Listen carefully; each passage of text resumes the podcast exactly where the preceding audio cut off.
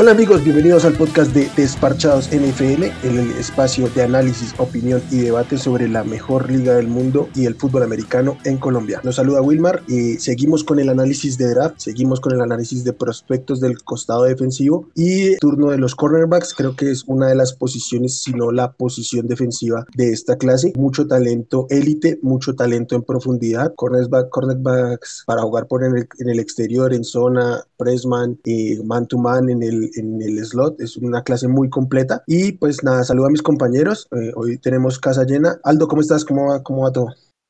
Saludos a todos los que nos escuchan. Vamos a hablar de una posición. Eh, los, que, los que van a oír este podcast no tienen idea lo que estábamos haciendo ahorita en la previa discutiendo esta posición. Esperemos que salga de la misma forma porque en esta ocasión tienen que saberlos todos. No tenemos un consenso, no estamos claros a quién vemos como el mejor. Entonces, bueno, démosle espacio a lo que viene y disfrutémoslo. Así es, así es. Y Simón, ¿cómo estás? ¿Qué tal todo? Ah, todo bien, todo bien. Por acá listos para terminar ya este, este estudio, digamos, de las posiciones, ¿cierto? Eh, y no, no, muy contento porque esta parte de los cornerback también es otra posición que me interesa muchísimo, muchísimo para mis Chargers y, y todos estos los he estudiado bastante, justamente viendo porque posiblemente en 13, si no es tackle ofensivo, iríamos con corner. Sí, está muy marcada la necesidad que tienen ahí en Los Ángeles. Y por último, Alejito, ¿cómo estás? Qué gusto. Pues muy bien, muy bien. Acá muy interesado porque vamos a hablar de la posición de las más ingratas del fútbol americano.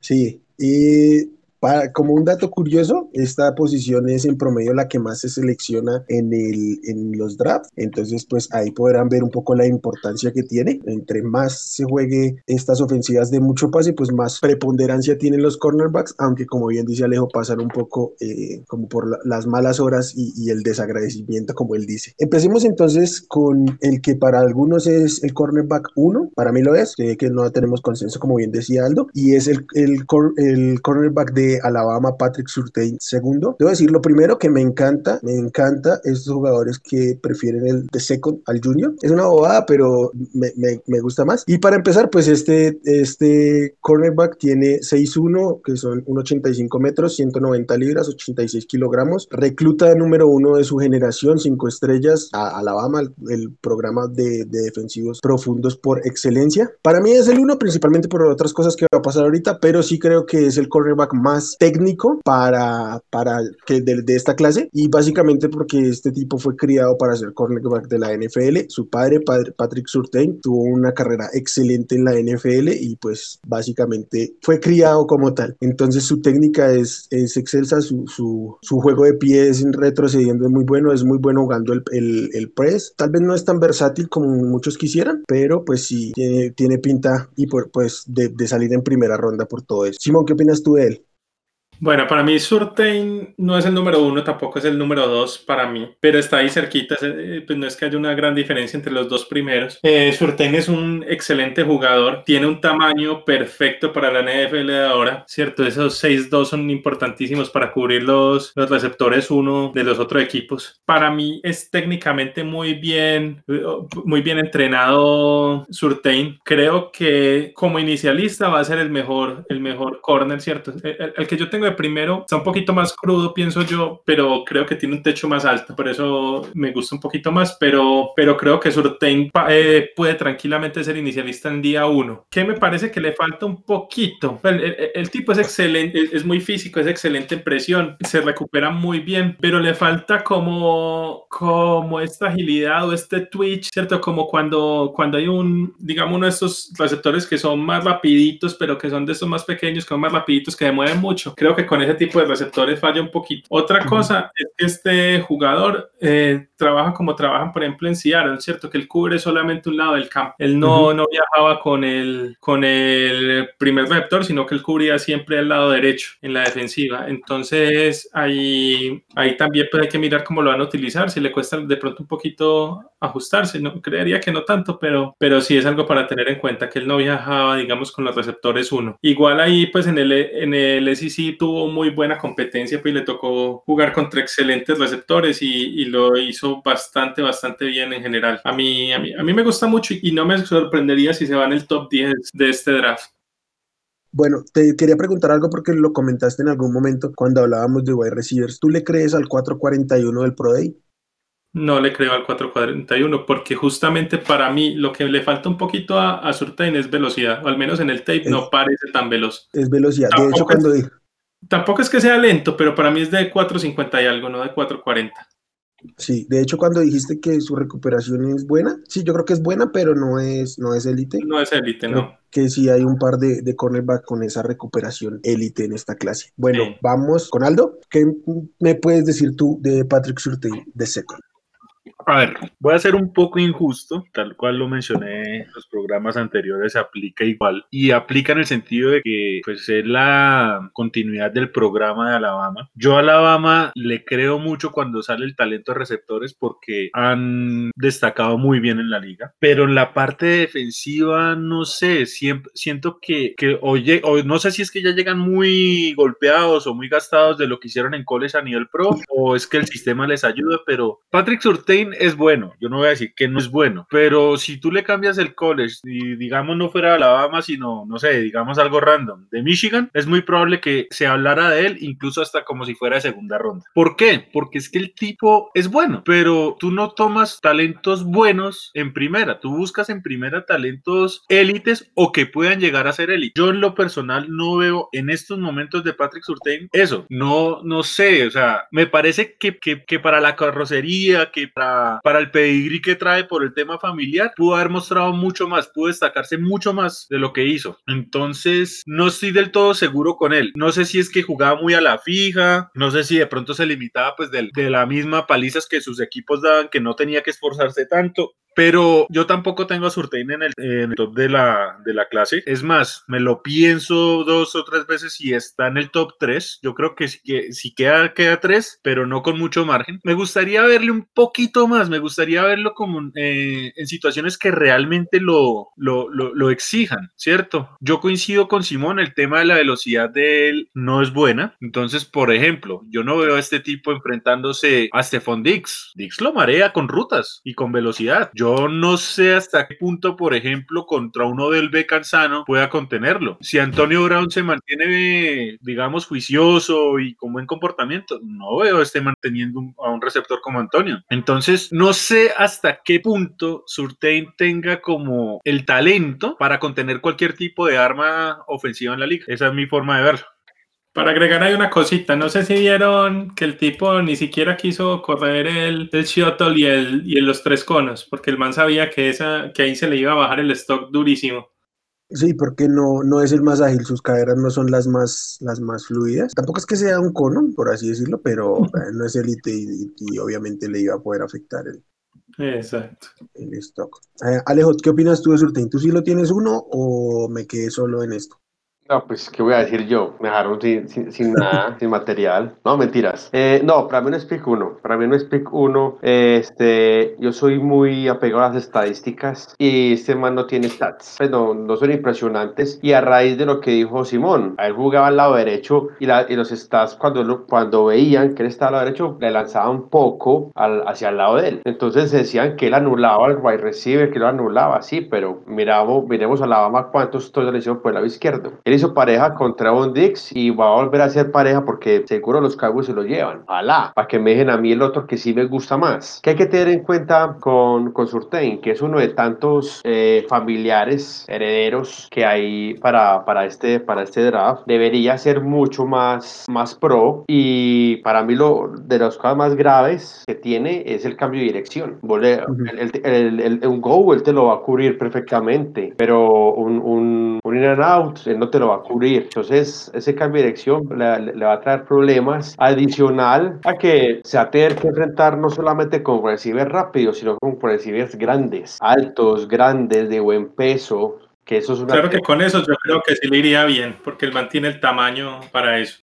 Y la técnica para, para salir con él pegados a ellos en la ruta pero no- arrancando, pero que, él no que no tenga que alcanzarlos después. Él no intimida con el físico. Él sí va, O podría él sí ser va- más con el físico. él sí va al contacto y él juega con agresividad, pero él, él no intimida con su físico. Y, y en la NFL necesitamos cornerbacks que intimiden, aparte con su velocidad, con su agilidad, con su, su, su quick reaction, la reacción, también con, con su físico. ¿Qué tiene bueno? ¿Qué tiene bueno? Porque no todo, no todo es malo, pues lo, lo de Surtain. El man ataca muy bien el balón, sabe dónde está el balón y siempre está cerca del balón, siempre, siempre está cerca del balón, llega, llega rápido a, la- cobertura, eh, cuando es una corrida se da cuenta rápido y deja su receiver solo y elimina muy bien porque tiene muy buena extensión de brazos, elimina muy bien los bloqueos cuando es una corrida del otro equipo. Eso es lo que tengo pues por, por decir de su Bueno, yo lo primero que tengo que decir es que a mí me parece que ya entramos en un, yo le digo así, una sobrecompensación con lo que es salir de un, de una escuela grande, porque sí, obviamente el entorno es, es muy cómodo, pero no por eso todos los jugadores tenemos que, que mirarlos a menos y yo especialmente con Alabama no lo hago con, con los defensive backs, porque cada año es lo mismo con, con este Minka Fitzpatrick que viene saliendo de Alabama, entonces es porque estaba ahí con eh, este otro safety que salió el año pasado, que no acuerdo cómo se llama, que llegó a los Giants, McKinley.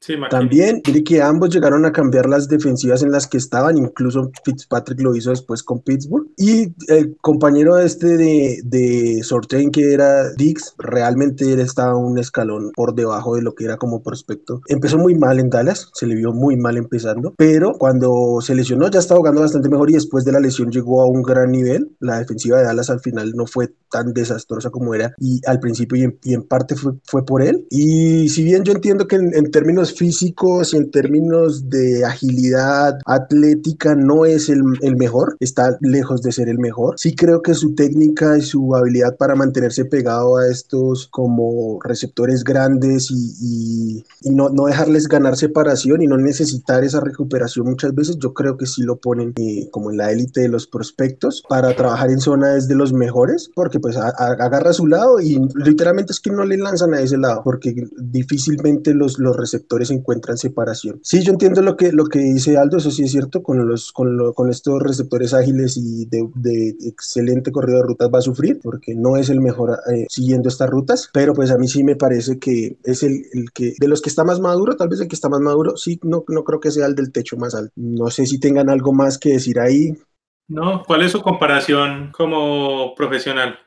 Ah, a ver, es que es difícil, que es que es alto, pero no es tan físico como yo quisiera. Y sí. no, me, no encuentro un, maris, un, un, esquinero que tenga tanta talla, pero no sea tan físico.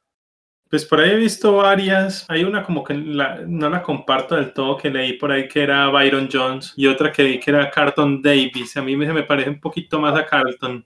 Sí, yo no, vi esa de Carlton Davis y creo que, creo que es, porque no. vi una, porque vi una con Antonio Cromarty y no voy a catalogar así a Patrick Surtain. No, Cromarty era mucho más atlético. No, yo no veo que... nada de Carlton Davis en este muchacho. O sea, de por sí Carlton Davis le fascina jugar más físico de lo que debe. A veces le juegan en su contra. John Sorting no veo eso. John Sorting veo como una versión más o menos mejorada de lo que era eh, Kirkpatrick, pero hasta ahí. No sé hasta qué punto sea bueno o malo. Ah, mira, acabo de encontrar una que me gusta por lo técnico, aunque él también es un poquito más físico, y es Jason McCordy de los Patriots. Sí, creo aunque que... creo que este es más alto. Sí, es más alto, pero me refiero a la técnica. Sí, sí, sí. Que, que vas, vas, si bien McCordy es un poquito más físico, si vas a su juego principalmente en la técnica. ¿Qué, qué opinas tú, Alejo? ¿Te gusta alguna o, o no lo ves tanto? No, de, de, de, otros que vamos a hablar sí tengo comparación, pero de él no. Va. No tengo comparación. Listo, pasemos al siguiente, que creo que para, no sé si alguno lo tenga como tu número uno, para mí en este momento es mi número dos, y es JC Horn de South Carolina, 6'1, 1'85 metros, 205 libras, 92 kilogramos. Eh, junior, este sí es un cornerback muy físico, le encanta el contacto, yo creo que el de esta clase es el cornerback que mejor juega así físico, de hecho sufre un poquito en zona porque tiende a, a perder un poco las, las zonas como tal, pero en el man to man es buenísimo, además es muy versátil, lo vi mucho jugando incluso en el slot contra, tanto contra estos receptores slots pequeños como contra Big Slot, tight ends, incluso... ¿Lo, viste contra Pitts? Contra Kyle lo vi contra Pitts y Pitts declaró que de todos los, los defensive backs que enfrentó, el más difícil contra el que jugó pues fue JC Horn, y evidentemente por el estilo es el que estaba para ponérsele ahí a, a golpear, a entrar a ese juego físico, que me preocupa un poquito lo que les decía de las zonas, tampoco me parece que... No para cualquier equipo. Tampoco me parece que sea tan, tan rápido, tampoco le creo a su 440, aunque le creo más que a Sortein. Y lo otro es que en medio de ser tan físico, si sigue, si replica como jugaba estar agarrando tanto en la NCAA, en la NFL lo van a estar castigando constantemente, porque pues es, una liga, es, una liga, en contra de los cornerbacks. Aldo, ¿para ti es el 1 JC Horn o dónde lo tienes? Eh, sí, es el uno. Eh, ese es mi, mi, esquinero favorito. A ver, es que esta posición yo creo que es de las posiciones que tiene más análisis subjetivos, si, si así se le quiere. O sea, son tantos los estilos de defensivas que uno lo puede pensar qué tipo de esquinero del que uno quiere. A mí en lo personal me fascina cuando son físicos, cuando eh, les fascina taclear, cuando les fascina instigar al receptor desde, desde, la, desde la propia la, eh, línea scrimmage y este lo hace perfectamente. A mí que es lo que más me encanta de JC Horn, que sus falencias son de esas falencias muy fáciles de, de entrenar. Para mí el, el techo de JC Horn es por mucho el más alto de toda, de toda la clase del draft, porque sí, el, el tipo tiene muy un juego tan físico que muchas veces, digamos, es suave en su técnica, confía demasiado en ese físico y pues obviamente ha tenido sus delicias o o, malas jugadas que pues, le jugaron en contra. Uno piensa que eso con un buen coach se corrige rápidamente y tienes a un tipo con la mentalidad de golpear, de instigar, de presionar que puede llegar a ser él. Yo creo que de este año este es el que puede llegar a ser, eh, digámoslo, pro bowler, si así se le quisiera, desde el primer año. Pero claro, dando en un equipo que lo sepa utilizar. Alejo, ¿y entre esos equipos que lo saben utilizar puede estar Filadelfia?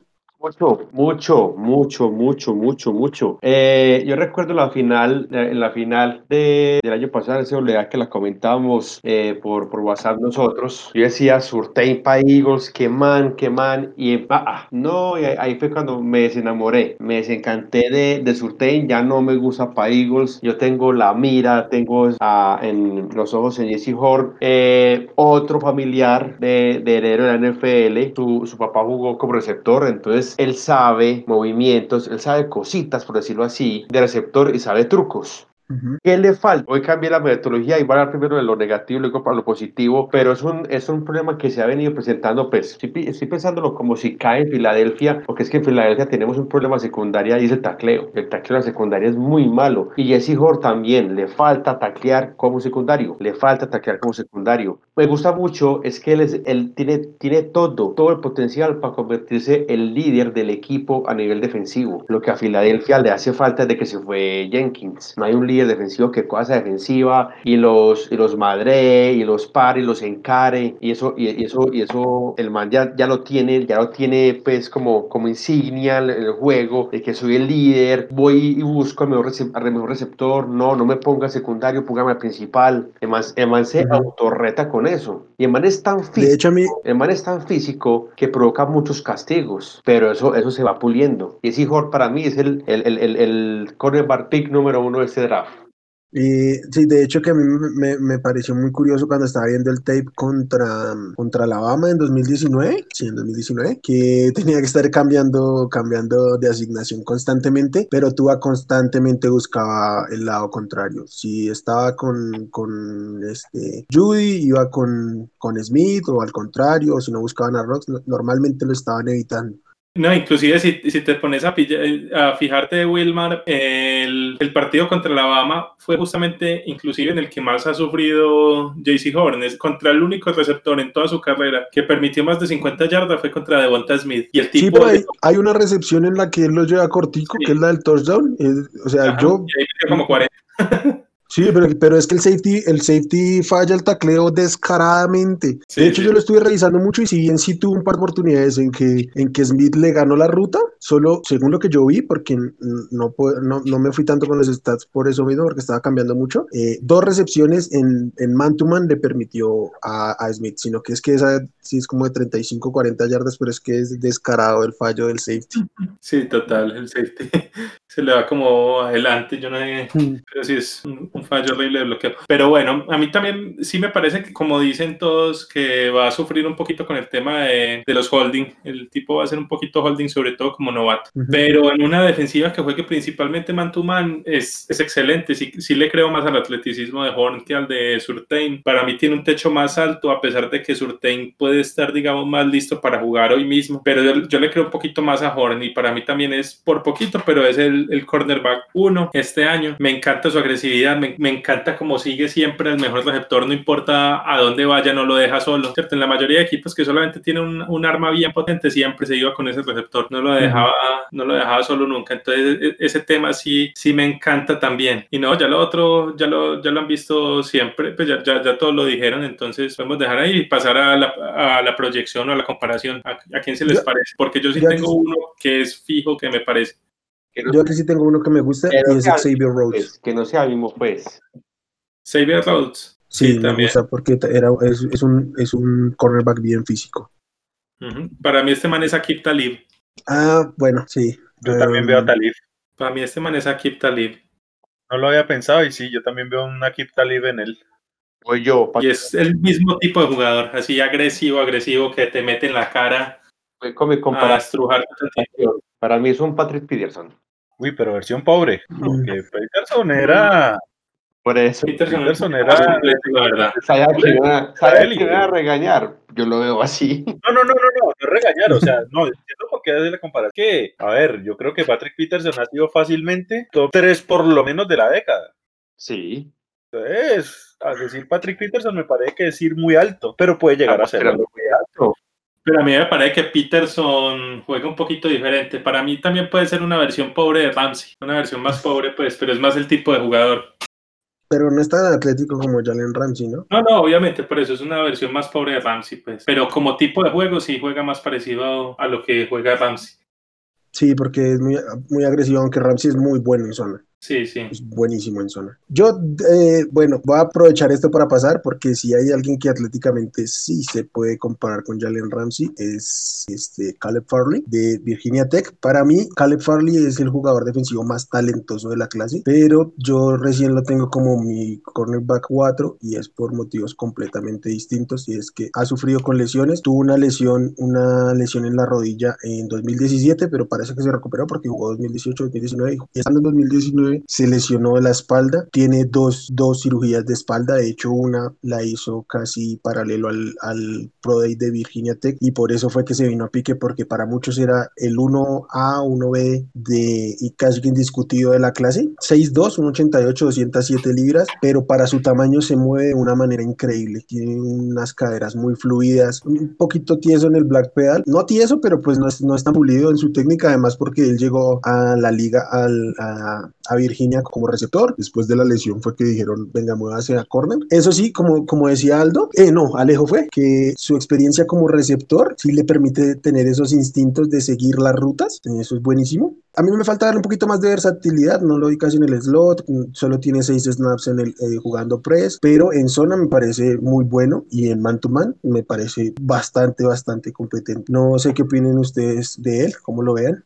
Alejo, ¿cómo lo ves tú? Bueno, ¿cómo lo veo? Estamos hablando de Caleb Farley. Sí. Me parece que, que él debe jugar mucho la, la cobertura en zona. Entonces, pero lo que pasa es que cuando, cuando un corner, cuando un secundario tiene la falencia de la cobertura en zona, es, no es tan malo porque tienen seis meses donde eso se pule y eso se desarrolla. Antes de que empiece la pretemporada, te pueda regular. Entonces, esa, esa- ese problema que tiene se puede pulir con muy buen trabajo, con muy buen coacheo. Pero lo que necesita es, eh, lo, lo que sí él necesita es recuperarse y, demostrar que la lesión no le va a afectar. Mostrar la preparación, mostrar el, el- ritmo de juego, el aguante, el aguante, porque es que si hay algo que hacen o- que se o que hacían, mentiras, hacían mucho, era desgastar el mismo corner y desgastaban el corner y desgastaban el corner. Pero entonces ahí lo que tenemos que mejorar con él es, es esa parte. ¿Qué tiene, qué tiene de virtud? ¿Qué tiene de positivo? Y es el, el timing. ¿Pero para qué? Para ver el balón. O sea, él como que tiene un radar detrás de la cabeza que le dice el balón, voltea. Y el man ahí mismo voltea y ahí mismo está. Está ahí, está, tiene una reacción, una reacción muy, muy positiva. Muy positiva tiene, tiene el hombre. Yo lo veo en el, en el, en el draft, lo veo como un top, um, entre los primeros 15, de 15 más o menos.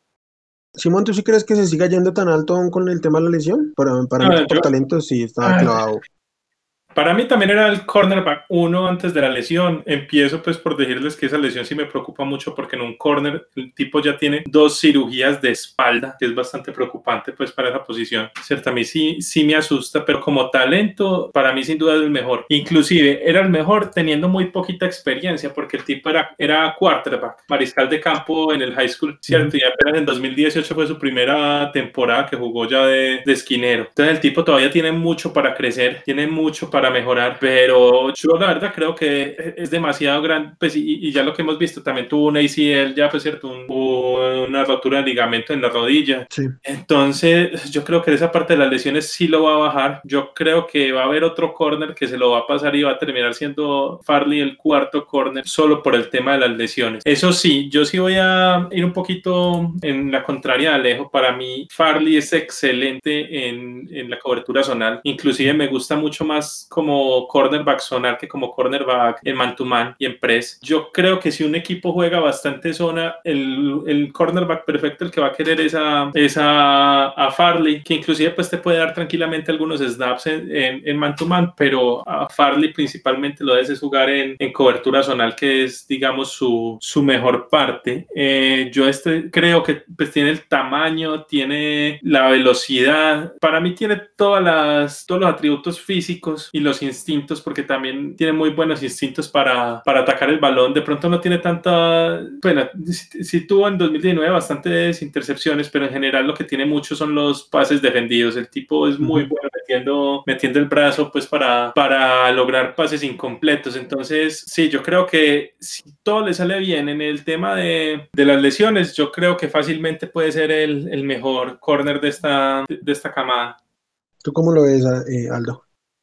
Yo coincido con Simón, yo lo veo más siendo un cornerback para defensa en zona, en cobertura. Yo no lo veo eh, jugando eh, man press, más allá de que tiene el cuerpo para hacerlo. A ver, Farley me asusta, para duda, me asusta. Lo último que tenemos de él fue 2019, entonces lo que he venido diciendo en los programas anteriores, un año de inactividad siempre pesa, entonces no sé hasta qué punto el prospecto que se está analizando sea legítimo o no lo sea. Eh, no, a mí me gusta y digamos, fuera de esquemas y demás, yo creo que el, el cielo de este jugador podría ser alto si no tuviera pues todo este tema de las lesiones que ha tenido. Eh, es oportunista, digamos, en la defensa eh, de cobertura que, que jugó en, en, la universidad, más allá de la misma cobertura, era físico, era fuerte cuando tenía que darse la, el impacto, pues. Pero no sé, o sea, si no tuviera las lesiones, para mí sin duda hubiera sido el, el, el esquinero número uno porque físicamente está ahí, la técnica es mejorable, pero de por sí es buena, parece que tiene piso alto y techo alto, entonces, honestamente, es más, voy a, sonar, voy a ser un poco egoísta acá, yo espero que lo médico llegue a un punto en que caiga a mi pick, porque estoy en la, en, la posición de escoger, de apostar, de que si me da mal, bueno, listo, lo asumo, pero yo no tendría problema en dar mi pick de primera ronda en este muchacho. Mm, Sí, tampoco va a pasar. Es demasiado sueño guajiro eso. Yo también estoy de acuerdo que es muy bueno en zona, pero yo no creo que el, los equipos de la NFL se aguanten las ganas de ponerlo como shutdown corner y que va a responder como shutdown corner, porque el tipo es muy completo. Y lo que dicen, la técnica es mejorable, pero es más fácil mejorar la técnica que las fallas atléticas y el, lo atlético sí lo tiene, pero muy, muy bien. ¿Tienen alguna comparación? Yo tengo una, que de hecho ya la habían soltado ahorita con otro jugador. A mí se me parece un poco a, a Patrick Peterson, muy completo, muy bueno siguiendo rutas y esta capacidad como de buscar el valor en el, en el aire que tenía Peterson, si bien no, no creo que vaya a ser imán de intercepciones Farley, sí creo que esto de estar, no permitir que el, que el receptor le gane en el aire el balón. A mí me gusta de Farley como es tan oportunista. Yo veo como. Yo veo una versión incluso mejorada de lo que es Jimmy Smith, porque tiene sus inconsistencias, es algo volátil, pero es oportunista y sabe, sabe dar como la, la, la punzada en el momento más inesperado. De pronto, para mí es por ese lado. Alejo, ¿y vos a quién se te parece este jugador comparándolo a nivel profesional? A nivel profesional, yo lo veo mucho con Slay. ¿Con. Darius Slay? Sí. Mm, Uy, ok. Yo debo decir es que estoy muy pe- no, no me gusta nada Darius Slay. Entonces, ¿y ahí tú qué opinas, Simón? ¿Qué te gusta? Mm, a ver, a ver, este me recuerda pronto un poquito a, no sé, de pronto un poquito me recuerda tal vez a Byron Jones o a Marlon Humphrey, un poquito, más o menos por esos lados. Mm, Sí, de pronto como a Humphrey me, me- me parece un poquito. Le falta un poquito más de, de- de ser un poquito más físico como lo es Humphrey, pero en la Sí. parte física y eso sí, me, sí se me parece un poco. a mí- yo tengo, voy a, pasar de una vez al otro jugador y me anticipo que a mí este jugador se me parece mucho a Marlon Humphrey, sobre todo hace un, un par de años, y es Greg, eh, Greg Newsom de Northwestern. 6'1, 1'85 y 190 libras, que son 86 gramos. ¿Por qué voy de una vez a la comparación? ¿Por qué? Porque la nombró Simón y porque me recuerda mucho a Humphrey esta, y este sí es un problema, y es que al contrario de lo que decía de Farley, no sabe buscar el balón arriba. Tiene mucho, tiene, le vi un par de pases defendidos literalmente con la espalda. Es muy bueno persiguiendo al, al ¿cómo se llama? Al receptor y siendo muy físico en, en esas rutas, pero buscando el balón arriba, los instintos sí son pues muy, muy, muy limitados. Yo no sé si eso se podrá trabajar o no, la verdad lo desconozco. A Humphrey le, le ha funcionado, él ha mejorado bastante en eso, pero eh, pues sí, a, él- a, a Newsom le falta. ¿Qué, a- Aldo, qué opinas tú de, de Greg Newsom? Bueno, antes de empezar con el análisis, yo estoy sorprendido desde que este año trae gigantes a la posición. O sea, Menos hemos uno. hablado de, Menos uno, el favorito de ustedes. Sí, uno de mis favoritos, pues ya llegaremos a él. Pero es increíble el tamaño. O sea, este año tenemos receptores chiquitos y esquineros gigantes. Es, es increíble. A ver, Greg Newsom. Yo no estoy tan alto con él. No digo que no sea bueno, es bueno. Pero yo, y me hago cargo de lo que digo, yo no le veo el ruido de primera o segunda ronda. Uf. Es bueno, pero no sé. No sé si a nivel pro pueda llegar a ser más que un, que un esquinero número 2. Y no veo, no, no veo como, como ese valor plus, ese valor adicional. Puedo estar equivocado, obviamente. A mí me gusta el trabajo de pies. Digamos que, que sería de los receptores, de los esquineros que podría eh, contener esos receptores, digamos, escurridizos, como ponía el ejemplo de Stephon Diggs o de Antonio Brown. De pronto este sí tiene como, como eh, em- eh, llevar bien ese duelo. Esto me gusta, digamos, la forma de, de mantenerse sigiloso, y, pero, pero saber atacar. O sea, el tipo no es ese esquinero que quiere imponerse y hacerse notar. Él más bien él juega como con el perfil bajo, pero es engañoso porque realmente es físico, es agresivo, pero se muestra muy pasivo en eso. Entonces, de alguna forma tiene como esa, esa malicia, si se le puede llamar. Me gusta. ¿Qué me preocupa? No sé hasta qué punto él realmente enfrentó, enfrentó talento élite que lo pusiera o no en evidencia. De pronto ahí le faltó o me faltó a mí verle como un poquito más para decir, venga, este muchacho tiene para, para, para inspirar para motivarme un poquito más. Pero bueno, es como lo que yo vi. No estoy tan alto en él, pero no me disgustaría tomarlo y desarrollarlo. No, sí, su, su competencia es evidentemente inferior a los cornerbacks que ya hemos hablado. Este, creo que Simón sí está un poquito más arriba, va- me imagino que bastante más que Aldo. Entonces, ¿qué Sí. opinas tú, Simón?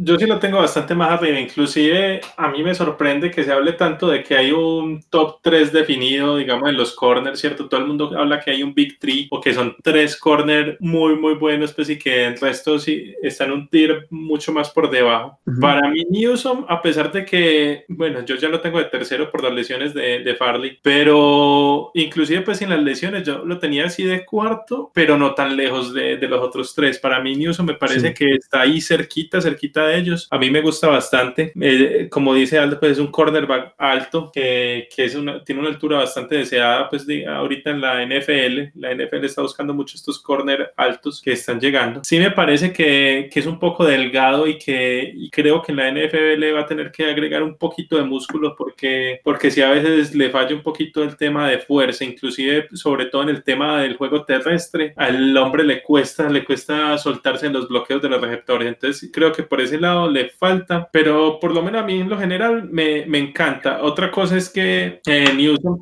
es otro de los jugadores que cubría solamente un lado del campo, no viajaba con los defensores, eh, con los receptores, principalmente cubría el lado izquierdo y, y listo, ¿cierto? Y se, se, se dedicaba a, a, jugar a ese lado, simplemente. Tuvo muchos, muchos bloqueos de balón. Este es otro jugador que, que es muy bueno identificando el balón, me parece. Tuvo 25 bloqueos en 21 partidos que jugó. No, y, principalmente yo creo que el problema principal que, que, puede tener, porque es otro jugador muy rápido, tuvo un, 40 yardas de menos de 4-4, tuvo un 4-38 y yo creo que este sí, sí puede estar por ahí, es bastante rápido. Eh, pero el, principal problema que tiene el tema de las lesiones es poco durable, no son lesiones graves, pero todos los años se ha perdido varios partidos por lesión, ¿cierto? Nunca tenía, digamos, una lesión grave que pierda toda la temporada y eso, pero, pero sí es mucho de, de tener lesiones que, que en la ingle, que lesiones de tobillo. Entonces sí es un jugador que ha tenido bastantes, bastantes problemas de, de lesiones y que, que, lo pueden, digamos, afectar un poquito en, en, la NFL, ¿cierto? Si, si no logra ganar un poquito de, de masa.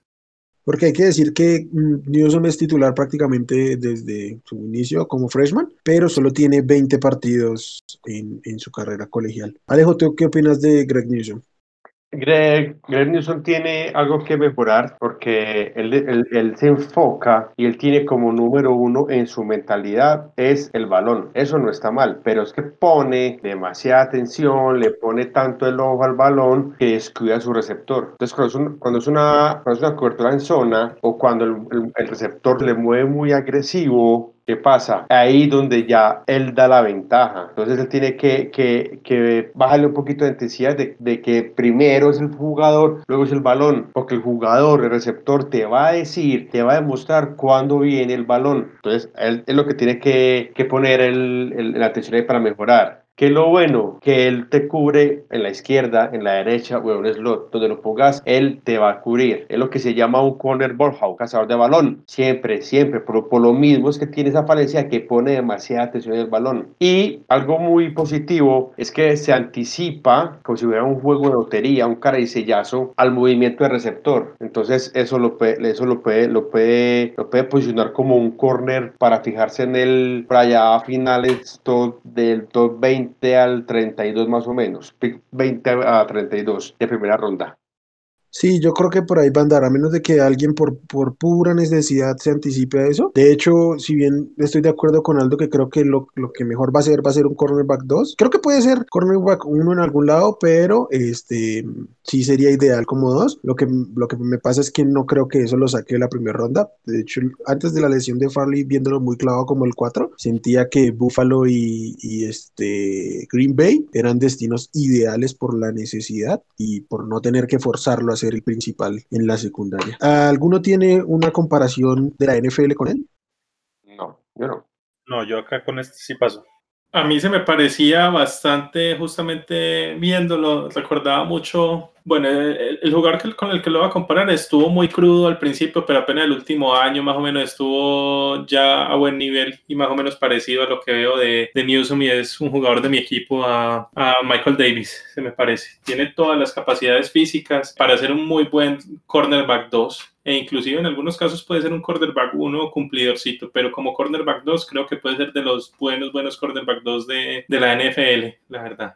Sí, Sí, sí, creo que ese es como el perfil. Y vamos con el quinto, creo que aquí sí tenemos consenso. Eh, Asante Samuel Jr., hijo de Asante Samuel Sr., jugador de Florida State, 5'10, que es 1,78, 184 libras, que son 83 kilogramos, clase junior, y paso a darle la palabra al directamente implicado Aldo. Cuéntanos.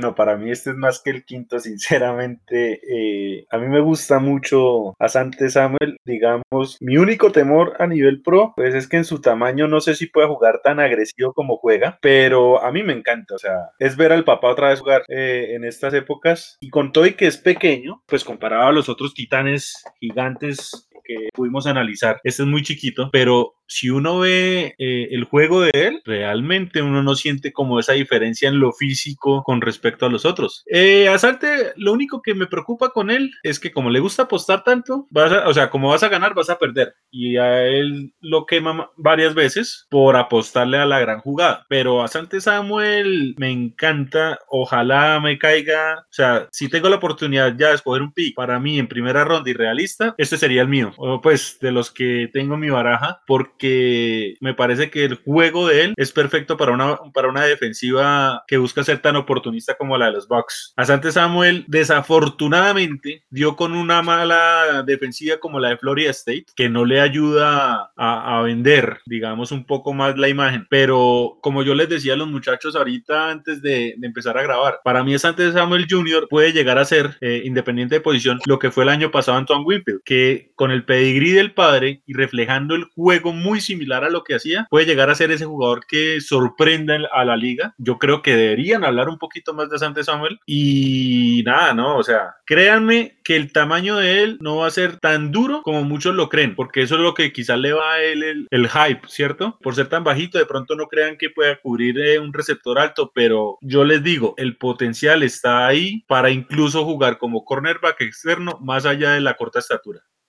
Sí, creo que, que es clavado cornerback externo. De hecho, yo no le veo cualidades para jugar en el slot. Si viene chico, no significa que porque sea chico lo creo que le tengo que mover ahí. No, no. Eh, Simón, ¿qué opinas tú de Asante Samuel? Bueno, para mí, a mí también me encanta Sante Samuel, a pesar de que es el quinto corner, en mi opinión, ¿cierto? Sobre todo por el tema físico. eh, físico. Pero voy a empezar por, el, por lo que más, más, más me gusta de él. Para mí, Asante Samuel es el mejor en su posición como tacleador, a pesar de ser pequeñito. Para mí es el mejor, tacle- el cor- mejor corner tacleador y yo me se- sentiría muy tranquilo, digamos, si hay una corrida hacia el lado de él, me sentiría muy tranquilo de que él no va a dejar, digamos, que pase de su Y lado. aunque, aunque es muy malo quitándose los bloqueos. Sí, es malito quitando los bloqueos por el tamaño, pero es excelente tacleando. Sí, sí, sí. Entonces, no, pues por ese lado yo, yo también lo veo más como, como un corner externo, inclusive pues hay corner externos que no, que no tienen que ser tan grandes. Por ejemplo, este Jason Berred era, era muy pequeñito y me acuerdo que antes de sus lesiones y eso era excelente a pesar de ser, de ser bajito, ¿cierto? Y, y sé que hay otros corners bajitos por ahí que, que igual pueden jugar tranquilamente en el exterior. Y yo veo pues a, a Sante Samuel perfectamente jugando por fuera. Puede jugar tanto, tanto press como, como zonal, ¿cierto? Lo veo bien en cualquiera de las dos. Juega muy físico a pesar de ese tamaño. No le da miedo el contacto. A mí, la verdad, yo, yo veo muy buenas, digamos, muy buenas cualidades en, en Asante Samuel y no me sorprendería que se vaya al final de la primera, de la primera ronda. Lo vería tranquilamente normal que se fuera en uno de estos picks de los equipos contendientes. ¿Qué opinas tú, Alejo? ¿Te gusta Asante Samuel o cómo lo ves? Yo tengo una incógnita con él y es el tamaño. A mí no me convence para hoy en día la NFL corner tan bajito. Y algo que, que no debería pasarle a un corner tan bajito y le pasa a él es que a él lo queman en las transiciones laterales y en los en las profundos. Eso no debería, eso no debería sucederle a un corner tan bajito. Yo creo que lo venden más por apellido y lo ponen en un pick eh, de, de segunda ronda porque a él, a él, a él tampoco le, le favorece mucho que él no mira al cornerback. Y, y, y hoy en día el corner tiene que posicionarse mirando al briscal de campo. No me puedo enfocar solamente en el que tengo al frente. ¿Qué tiene muy bueno? ¿Qué tiene muy bueno? Y es el, el liderazgo. Otro, otro muy buen líder. Y algo que necesitamos, pues ya hablando de los Eagles, no es que lo quieran los Eagles, pero es un tacleador nato porque taclea en el momento preciso, en el, en el, en el segundo exacto después del, de la recepción. No taclea antes, entonces no es alguien que haga muchas interferencias de pase. Sabe medir mucho ese, ese, ese tiempo preciso, ese segundo entre cacheo del balón y tacleo. Bueno, no, a mí sí me gusta bastante Asante Samuel Jr. Yo sí creo que es un problema, básicamente es la estatura. Tiene toda esa técnica, pero también tiene una gran capacidad física. Su velocidad de recuperación es muy buena y es muy agresivo. De hecho, creo que eso que dice Alejo, de que lo queman profundo va de la mano con lo que decía Aldo, que es, es muy agresivo y muchas veces eh, se quema solo prácticamente. Y sí, el, el problema, o sea, si, si este tipo midiera 10 centímetros más, yo creo que sería el 1 o el 2 de la clase, sin problema. Además que en parte cosas de, de su físico sí le colaboran a su estilo, es que puede mantener el centro de gravedad bajo y hacer ese, ese black pedal como con mucha naturalidad. Yo creo que puede ser un cornerback uno incluso de la NFL. Sí creo que cada vez pues es más importante la estatura, pero hay jugadores que me han demostrado que se puede ser cornerback 1 y incluso de la élite siendo bajitos. Y de aquí de una vez voy a sacar mi comparación. A mí se me parece a Jair Alexander, de los Packers, que es este cornerback bajito, pero muy agresivo y muy bueno. No sé si ustedes tengan alguna otra comparación o, o qué más puedan decir de Asante, Asante Samuel Jr. ¿Se puede mencionar al papá? Sí, es que es, verlo, eh, es ver al papá de nuevo, el mismo oportunismo, el mismo estilo de juego físico, más allá de que tanto padre como hijo no eran precisamente los más grandes. Eh, para mí es ver al papá de nuevo. Si no, a ver, la versión de Atlanta de Brent Grimes, que también muy chiquito y todo, pero siempre te saca una gran jugada, que más allá de que el tamaño no le da para, para hacer élite, pues lo que muchos esperaban, no le queda grande en ningún duelo. Eh, yo creo que es por ahí, pero yo me quedo con la comparación de que es ver otra vez al papá. ¿Qué opinas tú, Simón? A mí también se me parece a Jair Alexander. Yo también iba por ahí, aunque es un poquito más bajito que Jair Alexander. Y solamente para agregar por ahí, no sé si vieron el partido contra Boston College, el centón que le mete a, a este, se me fue el nombre, el que draftearon los Packers el año pasado, que es un, un corredor grandísimo. A Dillon. A Dillon, a Dillon. A sí. Dillon. Sí, sí, sí, sí, sí. Sí, sí, Exacto. O sea, es uno que no le da susto ir al tacleo. Sí. Alejo, ¿tú tienes alguna comparación o...? No, tengo otra comparación con él. Me gustaría que pusiéramos un poquito en orden las cosas antes de pasar a lo siguiente. ¿Cómo los tienen ustedes rankeados a estos cinco? Porque evidentemente no hay consenso. No, tal vez no estamos tan dispares como con los Edge, que cada uno tenía un número uno distinto. Pero entonces sí, como rankear estos cinco para que nuestros oyentes se vayan con una idea de lo que nosotros pensamos. Si quieres, empiezo contigo, Simón.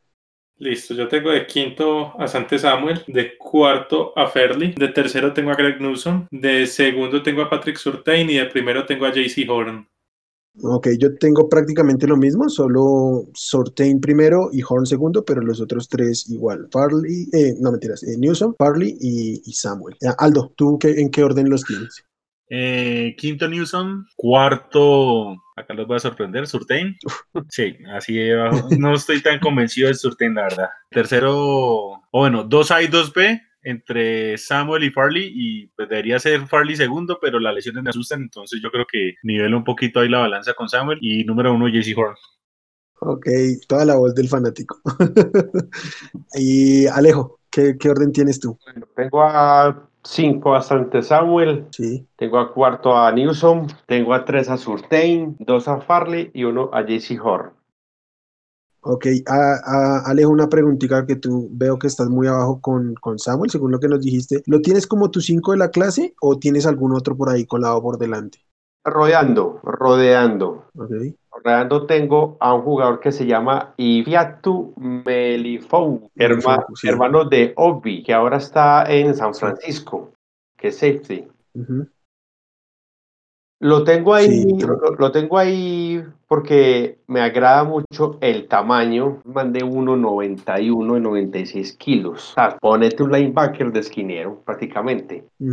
Y lo normal cuando damos este dato, no, ese man tan pesado, que man tan alto, lo van a quemar. Y no, no lo queman tan fácil, porque el man sostiene mucho y el man desespera al, al receptor. Es demasiado físico, él, él, es demasiado, demasiado, demasiado físico. ¿Qué le falta mejorar a él? Que me gustaría, pues, de pronto sea más interesante. Que es muy modesto cuando el balón está en juego. Cuando el balón ya está en el aire, él, él, es muy modesto, él, él duda mucho de, de su siguiente movimiento. Además, es de los, de los esquineros que últimamente he visto mucho que defienden muy bien la corrida y eso hay que tenerlo ahí. O sea, vas a escoger un esquinero, fíjate cómo defiende la corrida. Porque si es un, si es un esquinero eh, delgado, de tamaño promedio, pues te lo van a bloquear fácilmente. Te va a llegar un, un, una la cerrada y te lo va a bloquear. Te va a llegar un receptor como DK y te lo va, y te lo va a bloquear. Entonces, este tipo, este tipo de, este tipo de Melinfo, apellido tan raros que, que que, se inventan. Ese es perfecto para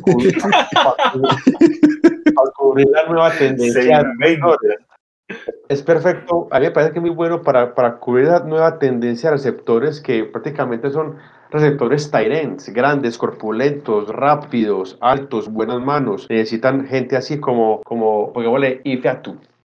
Ya, hay que decir que estos apellidos tan raros que se inventan es porque son de origen nigeriano. Y que a mí no me sorprendería nada, nada que se encontrara con su hermano en San Francisco. Le veo un perfil muy parecido al esquema que juegan allá y ya que no van a seleccionar Corner en la primera, nada raro. Y ahora voy a modificar un poquito la pregunta, pero similar. Aldo, tú no estás tan arriba con Newsom. ¿Tienes alguien por delante de él?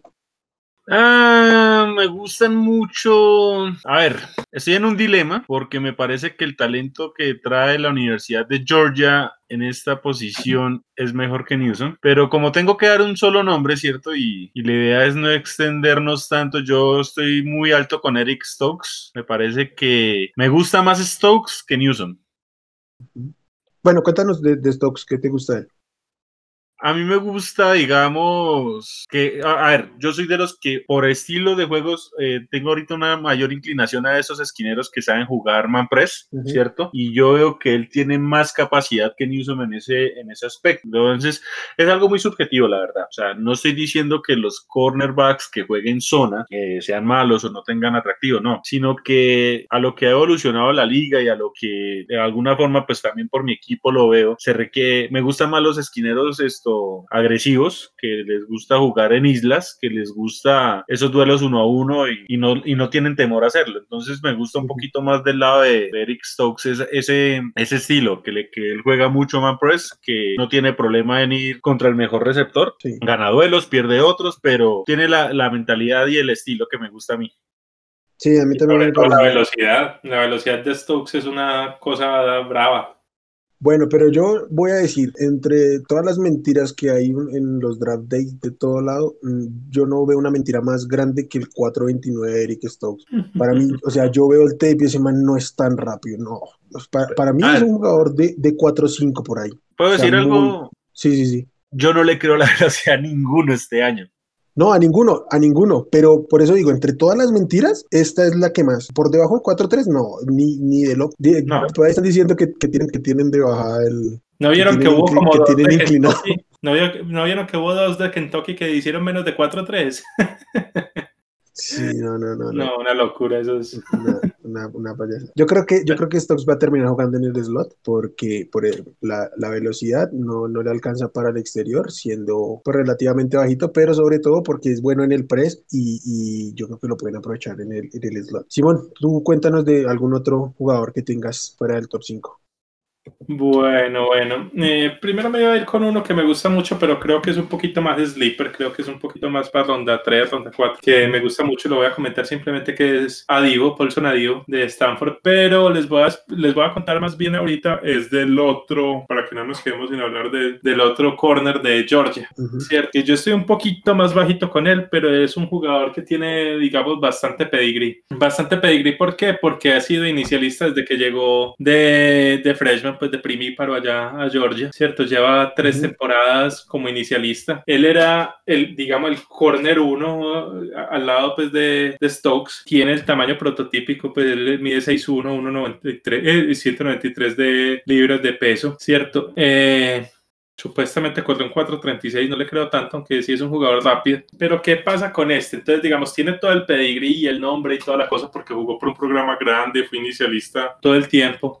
Pero, yo, pero para mí el tipo es casi que solo nombre, pues sí tiene el tamaño, tiene la velocidad y todo, pero la técnica es muy mala. Es muy malo identificando dónde está el balón cuando, cuando está en cobertura eh, y, y termina haciendo muchas veces falta por eso, ¿cierto? Fue uno de los jugadores que más faltas cometió el año pasado. Eso por un lado no, identifica bien las, las rutas, entonces depende demasiado de su atleticismo para, para recuperarse porque no tiene como esa fluidez en las caderas. Entonces, pues para mí, para mí, el Campbell, a pesar de llevar tres años como titular, todavía me parece que está muy crudo. Tiene, digamos, todas las, todas las herramientas para convertirse en un buen corner, pero, pero va a necesitar bastante cocheo porque principalmente lo que le falta mucho es todo el tema de la técnica. Le, le cuesta muchísimo el tema de, de ver el balón y le cuesta muchísimo cuando una ruta, digamos, tiene un cambio de dirección súbito, de una se pierde. Entonces sí, sí va a tener que mejorar bastante, bastante, pero digamos que algo tiene ahí, creo que se puede ir tranquilamente en segunda ronda.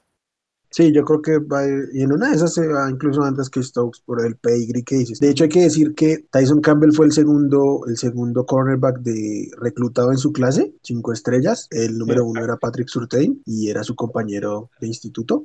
Tal vez por eso un poco lo arrastra, pero eh, creo que sí podemos ver la diferencia en el desarrollo técnico de uno y, y del otro, llegando como los dos mejores prospectos al colegial y pues cómo van saliendo ahora, ¿no? Totalmente. Y del que yo quiero hablar es Elijah Molden, para mí el mejor receptor, para mí el mejor cornerback slot de la clase. Mm, Ya se los había dicho cuando estábamos en el programa de, de agencia libre. A mí me parece que esta posición es cada vez más importante, cada vez más equipos en su, en su equipo, en su formación titular tienen un, un cornerback de slot y para mí este tipo es todo lo que puedo esperar de un cornerback de slot. Si bien no tiene el físico para competirle a los tight ends o a los big slot como que les decía cuando hablamos de Horn, sí maneja muy bien la zona, eh, el hombre a hombre en esas rutas ahí por el slot, es muy inteligente para, para buscar el balón, tiene unas caídas muy fluidas, es bajito y mantiene, mantiene, pues bajito es que le va pegando a los, a los seis, a los seis pies, ¿no? Bajito en comparación de la clase, pero sí es muy fluido, sí maneja muy bien toda esta zona media, me, me gusta de, los cornerbacks de slot que puedan tener esta solvencia técnica de, de, girar muy bien las caderas porque en el, en el slot del espacio es más grande, en esta zona media y tienen que cubrir un poco más. Entonces, a mí me gusta mucho. Yo creo que se va a ir en segunda ronda porque lo que les digo, los equipos están cambiando mucho esta mentalidad de tener cajas con 7, 8 jugadores y cada vez hay más jugadores en el perímetro. De, dicho sea de paso, en Pro Football Focus salió el reporte que ya solo el 34% de las formaciones defensivas en la liga mantienen 7 en la caja o más. Entonces el cambio en la liga es evidente y creo que este tipo de jugadores empiezan a hacer un rol muy determinante por eso mismo. Entonces no me quería ir sin hablar del que para mí es el mejor en su posición, que para mí ya es otra posición distinta a los cornerback exteriores y, y ya. No sé, creo que por ahí vamos bien, ¿no? Hablamos de nueve prospectos de una prácticamente misma posición, abarcamos distintos estilos. No sé si alguien más tenga algo por decir al respecto de los cornerbacks de esta clase? No, para mí, junto con la línea ofensiva, esta es la clase más profunda. Y como digo, me sorprende que hablen que hay un Big Tree, eh, como si el resto no fueran buenos. Y me parece que la clase es súper profunda y que hay bastante, bastante talento para jugadores titulares, bien sea como corner 1 como corner 2. Pero hay mucho talento este año en la clase de corner. Sí, sí, yo creo que va, va, vamos a ver muchos, muchos, muchos corner drafteados esta temporada, este, este draft. Sobre todo en eh, las primeras tres rondas. Sí, claro. Creo que lo vamos, a, lo vamos a sacar cuando tengamos nuestros mocks, pero ya que estamos en la posición, les voy a preguntar, ¿cuántos cornerbacks creen que se vayan en la primera ronda? Aldo, ¿cuántos crees que se vayan en la primera ronda? Cuatro. ¿Cuatro? ¿Simón? Yo creo que sean los cinco que hablamos. ¿Y Alejo, qué opinas? Sí, con Aldo, cuatro. Yo también creo que van a ser cinco. Vamos a ver cuál de los dos le cuál, cuál de los dos grupos le pega al tema. Yo tengo una nada, pregunta, muchachos. muchachos. Yo tengo una pregunta antes de, de, terminar acá y es, a ver, yo estaba revisando acá en estos momentos lo que fue el año pasado, en donde increíblemente fueron más cornerbacks de los que yo hubiera imaginado. ¿Cómo comparan esta clase con respecto al año pasado? Para mí es una mejora tremenda. ¿Cuáles fueron los de ronda 1 del año pasado? Es que, a ver, empecemos por el pick 3 global, que fue Jeff Okuda. Mi Okuda me gustaba. Pero no para ser el 3.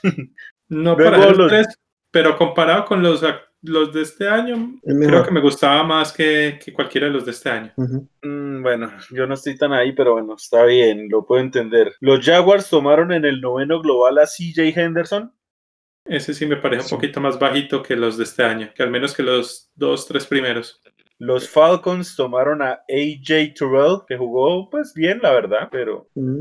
no estaba yo como tan alto con él. No, y me gustan más los, los de este año que él también. Y en los, en los picks 30 y 31, Dolphins y Vikings tomaron a Noah Ibinogene y Jeff Gladwell. Horrible ese pick. No, no, no, espérate que te saltaste el mejor pick de la primera ronda. Y es que es las el de nuestros queridos en el Ay, 19 señor, qué pena. tomaron Arnett. a Damon Arnett, Damon que venía siendo en, todo, en todos los consensos, era por ahí el 7-8 y los grandes Raiders se lo tomaron en, dentro del top 20. Tengo que admitir, yo, yo, no, yo ni me acordaba de ese fiasco de los Raiders. Bueno, es que también ya uno con ese equipo no sabe qué pensar a la hora del draft. Sí, se, se, fueron finalmente seis cornerbacks el año pasado. Yo estoy de acuerdo con Simón. Para mí, Jeff Okuda como prospecto, que jugó muy mal, pero, Sí, como, pero pros- muy mal, pero como prospecto como era mejor. prospecto era mejor. Pero sí, yo creo que si CJ Henderson salía en esta clase, para mí era el sexto cornerback. O por lo menos, para, yo no sé si el sexto, pero yo lo vería similar a Newsom, más o menos por esos laditos. Sí, Pero- no, o sea, yo sí prefiero a Newsom y prefiero a Yo también lo prefiero. Y que a Henderson como prospecto. Yo lo por no lo pongo ni siquiera top 5 este año. No. Por eso, para mí sería el 6. Y por ejemplo, a mí, no, yo en el colegial suelo seguir a Clemson. A mí AJ Terrell me parece un buen jugador, pero para mí no era top 16 como salió. Eh, nada más hay que ver el partido contra, contra LSU que Jamar Chase realmente lo hizo pedazos. Entonces sí creo que, ¿cómo se llama? El, el- la clase es mejor, aunque el, el talento principal para mí era mejor el del año pasado. Exacto. Sí, porque yo creo que el primer corner, yo creo que no se va en el... el primer corner se puede ir en el, de décimo, no creo que antes. De décimo en Dallas podremos estar viendo el primer corner este año. No creo que Sí, ninguno de los otros nueve picks sea corner. pero no el mejor. No, no. No se llevan el mejor. Pues no sabemos, pero, pero yo creo que Bueno, sí, Dallas puede ser el primero en tomar corner. Y no estoy seguro que tomen corner, pues, pero pueden ser. Si no es Dallas, pues yo. Usted también puede tomar receptor. Pero es que, es que a ver, que pasa es que uno, uno, uno viendo necesidades del equipo, pueden de, pueden de primero a, a Tyren, pero no se ha definido, No. pues no hemos definido situación de Ertz. Listo, entonces pongámoslo ahí ya en, en rojo. Ni Y tampoco, Tyden no hay ninguno para primera ronda igual, pues fuera de Pitts. Y Pitts no va a caer, entonces no. por eso, entonces, no podemos saber porque no sabemos con Ertz qué va a pasar. Entonces, si llega Pitts, yo creo que no lo podemos dejar caer. ir. No, pero no, no, no, no va a caer por allá. Luego, No, no, no. Luego entonces está que receptor y que corner, hablando de necesidades. Entonces, si, si, si, si tengo disponible, pues yo sé que no lo va a tener a, a Chase, pero de, de pronto a Davonta. Y tengo a Hor, yo tomo a Hor. Yo estoy seguro, yo estoy seguro que Howie Roseman no se va a aguantar las ganas de equivocarse con, con Davante Smith.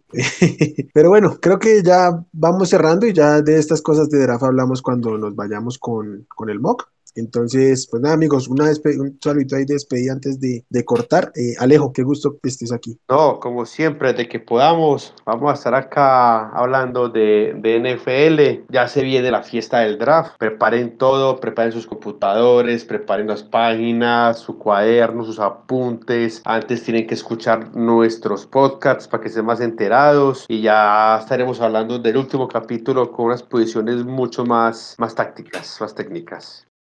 Aldo, qué gusto que estés acá. Bueno, eh, me gustó el análisis que tuvimos. Nunca coincidimos definitivamente en la forma de analizar esta posición, pero estoy satisfecho con lo que vimos. Espero que ya en el próximo programa demos cierre al draft para poder, poder enfocarnos ahora sí en el, en el mock draft. Y bueno, eh, ha sido un placer. Ya saben, en Twitter me encuentran como arroba aldobooks. Así que los espero a todos. Pregunten, opinen. Siempre bienvenidos por ahí. Mire, le digo a, nuestros oyentes que si no nos ponemos de acuerdo, como dice Aldo, para analizar esta posición, el otro capítulo va a estar mejor porque no nos ponemos de acuerdo ni para saber de cuántos jugadores vamos a hablar. Se, me pasó preguntarle, pero a Alejito lo consiguen como arroba Alejo el CM en Twitter. Y finalmente, Simón, gracias por estar acá. Bueno, no, muchísimas gracias a todos los desparchados que nos están escuchando ahorita. Saben que me pueden buscar a mí en arroba suribepe, cualquier cosa nos pueden preguntar por ahí. Estén bien pendientes y escuchen todos estos programas para que estén bien enterados para el draft. Y estén pendientes que antes del draft vamos a sacar otro podcast con todo lo que tiene que ver con el mock draft, con nuestras predicciones y lo que creemos que lo que, pueda pasar el día jueves en la primera ronda de- del draft. Además de eso, como ya lo habíamos dicho antes, vamos a tener como una quiniela con nuestros mock drafts ya personales y lo vamos a publicar ahí en redes para que ustedes mismos nos, nos compartan los suyos y tengamos como ese jueguito. Les aviso de una vez, por, por si no hay tiempo, no lo alcanzan a ver antes, el draft empieza este jueves a las 7 de la noche en Cleveland y pues nada, síganse informando aquí con nosotros. Les recuerdo que yo soy Wilmar, me encuentran en Twitter como arroba wchavico lo más importante, las redes del podcast, arroba desparchados NFL en, en Twitter y en, las plataformas que nos escuchen, Spotify y demás. Activen las notificaciones y nada, para que les llegue toda la información cuando subamos cada uno de nuestros episodios. Como siempre, un gusto estar aquí hablando de draft con mis compañeros y para ustedes, les mando un saludo, buenas tardes, días o noches según nos escuchen y adiós.